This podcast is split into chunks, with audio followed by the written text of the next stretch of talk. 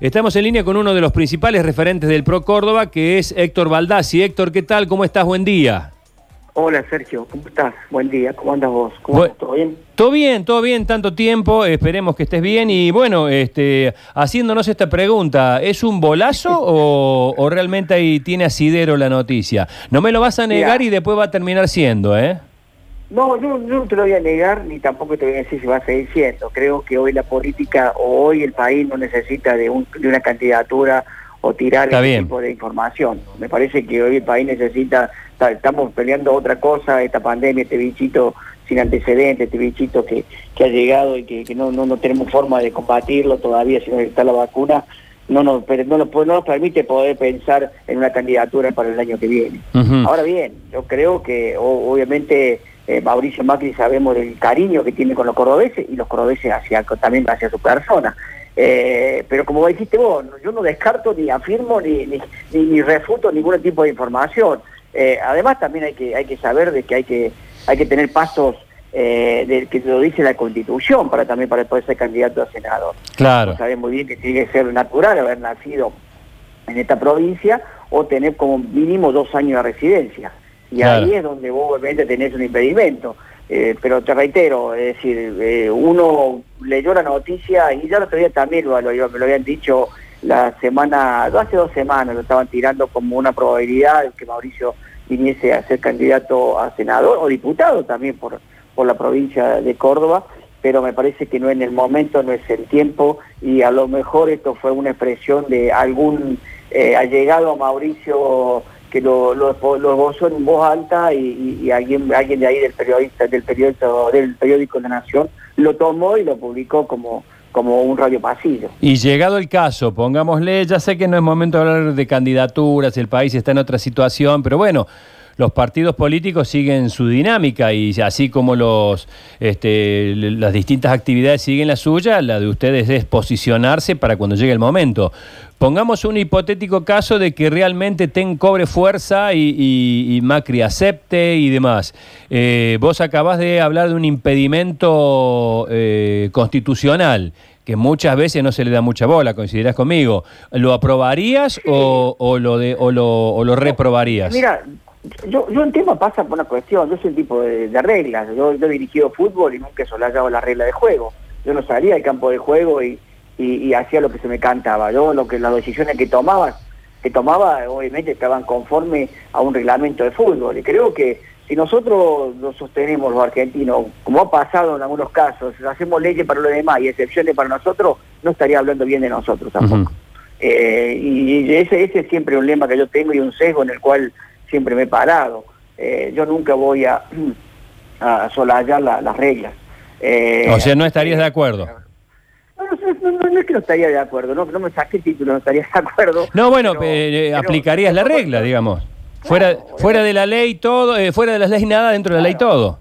Claro, ¿viste? Pero bueno, lo que pasa es que tenemos que, que saber que en Argentina una vez, una vez por todas tenemos que empezar a construir este país desde la, desde la, desde la verdad, eh, que es la única forma de relacionarse con franqueza.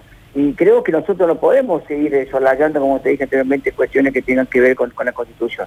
A mí me encantaría que Mauricio sea el candidato, ¿te imaginas? Porque reitero, sé el cariño que tienen los cordobeses, lo que significa para Córdoba lo que ha significado Mauricio como presidente para, para, para los cordobeses. Por eso yo escribí una, una, una nota, una, una eh, nota de opinión en la voz del interior donde hablo del federalismo y la declamación de, a la nación con respecto a, a lo todo lo que significa eh, nosotros los cordobeses, este, este, este cordobesismo que, siempre se habla del gobierno oficialista hoy en la provincia, eh, que se ve un poco resquebrajado por, por- la situación que están viviendo ellos y, y ese acercamiento a un lugar de, la política donde mm, siempre nos han, no, no- han suprimido, siempre nos han eh, desconocido. Entonces, pues, ese, ese tipo de cosas que nosotros tenemos la preocupación, la preocupación que tenemos también es tratar de llegar a que el sector turístico, que lo está pasando muy bien, tenga una emergencia turística, que realmente no la están votando, que la están negando,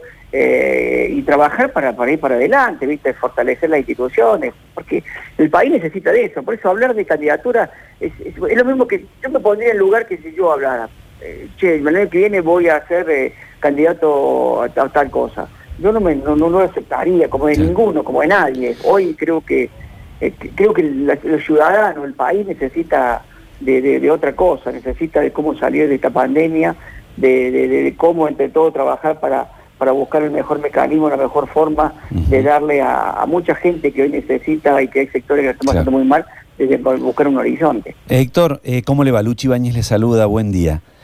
Hola, eh, ¿cómo le va? me parece que hay que estar junto a, la gente en este momento, ustedes como políticos. Eh, ¿Qué piensa de que Mauricio Macri se haya ido del país? Bueno, mire, eh, Luchi, yo no le puedo responder, yo sé que él tiene el compromiso con la FIFA, ese es el tema. y creo que Suiza da, hace la, cuarentena obligatoria para entrar al país suizo, el sueco, perdón, suizo, eh, que, tiene que tener esa cuarentena. Bueno, pues tiene un trabajo en la FIFA, hoy saben que es presidente de la fundación de la FIFA. En ese aspecto uno sabe que tenía que, seguramente tenía que haber viajado porque tiene que hacer la cuarentena y después estar eh, estar eh, en, la oficina de Zurich. pero la verdad que, que, eso es, digamos, de lo que uno sabe y lo que uno le ha informado gente cercana a él.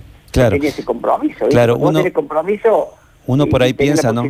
Uno por ahí piensa que, no digo que por ahí piensa que fue presidente hasta hace poco, que estuvo a cargo de llevar adelante el país y que, como usted dice, hay que estar ahí al lado de la gente en este momento.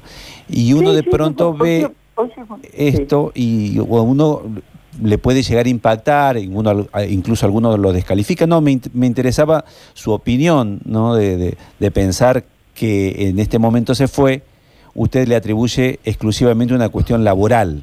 Eh, momentos que en el país se está definiendo el futuro de la justicia, estamos peleando para ver si abrimos o no la cuarentena y cómo salimos de esta, que se estaba negociando el tema de la eh, deuda. Yo creo que el silencio de Mauricio también ha sido oportuno, ha sido presidente de la Nación y me parece que él también trabajando en la sombra, trabajando con todo lo que es el grupo y la gente de cabeza hoy junto por el cambio. Hoy están teniendo a esta hora una reunión de todos los presidentes de bloque junto con, el presidente de también de, la Unión Cívica Radical, del PRO y la coalición cívica, y está Mauricio en, el Zoom, eh, en el Zoom, eh, digamos, en esta reunión. Él participa, participa activamente, digamos. Sí, participa activamente, pero tiene esa obligación que tomó ese compromiso y obviamente ante la necesidad de los 14 días de, de cuarentena que exige Suiza, bueno, tuvo que hacerla en, un país cercano a, digamos a la comunidad europea. Entonces, bueno, yo lo, lo, lo, sé que, que por, por, ese motivo que se tenía que ir, ¿entiende? Eh, en ese sí. en ese Zoom que van a tiene un Zoom ahora Baldassi, ¿no? Sí. Sí, eh, ahí van a van a ver eh, los nuevos alineamientos, quién está con Bullrich, quién está con la reta pero no es el Zoom con, ellos, no, tengo el Zoom con ellos, yo soy el presidente del bloque.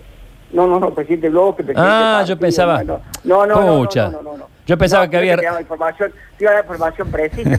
no, no. Entonces, entonces no está usted en ese Zoom. No, no, es eh, otro Zoom. Es otro Zoom ese. el, el, suyo de laburo, el otro, el otro es un poquito más de rosca, digamos. ¿Quiénes están con Bullrich y quién está con la reta? ¿Cómo, cómo, cómo? ¿Quiénes van a estar con Bullrich y quiénes van a estar con la reta? Porque ahí hay medio un cortocircuito, ¿no? No, no, no, yo, yo digo que, viste, eso también, esas son cosas también de la política, que uno va aprendiendo en los años que va teniendo la política. Yo que no existen los halcones y las palomas. Mira, yo he conocido, eh, los halcones son los que se denominan que tienen una personalidad mucho más fuerte, que son más combativos, que son, viste, más respondedores, eso le llaman halcones porque tienen una personalidad distinta, son militantes, ¿viste? vienen de muchos años en la política. Eh, y las palomas, eh, yo, yo conozco a algunos que hoy se denominan palomas, que son ave de rapiña, ¿eh? que pasó acá por Córdoba y, han dejado eh, muchas cosas. Entonces, no, ¿viste? a veces la doble personalidad te juega, digamos, no, no, no, no, la gente no llega a conocer esa doble personalidad que a veces hay en, algunos políticos. Entonces, viste, nada. Eh, yo, la verdad que, que uno lo que hace siempre es caminar. Yo siempre digo que, que uno va a defender siempre las instituciones. Yo sostengo que cuando la política se cambian las reglas de la convivencia para crear reglas de la conveniencia, estamos lesionando las instituciones. Y esas cosas las vamos a, defender eh, eh, siempre, las voy a defender, trabajar tratar de que, obviamente darle todo lo, me, apoyo, las puertas yo siempre digo y mi despacho están abiertas para que la gente lo que necesita y podamos nosotros desde el Congreso ser la voz, acompañar a, muchos sectores, a mucha gente, es lo que hacemos. Yo por eso digo que la política para mí es de carne y hueso y cuando me preguntas qué es eso, es tener contacto con la gente. Yo estoy sufriendo mucho esta cuarentena, la estoy sufriendo porque también tengo esa responsabilidad de cuidarme a mí mismo, obviamente, pero también cuidar a los demás, respetar a los demás.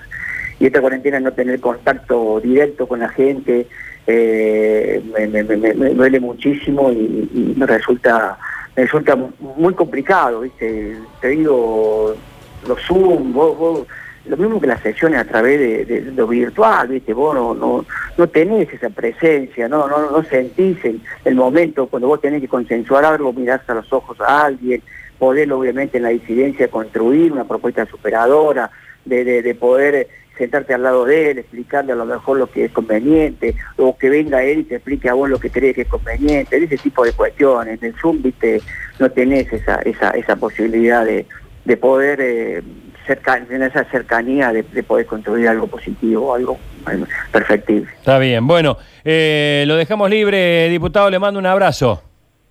Un abrazo a todos, chao Sergio.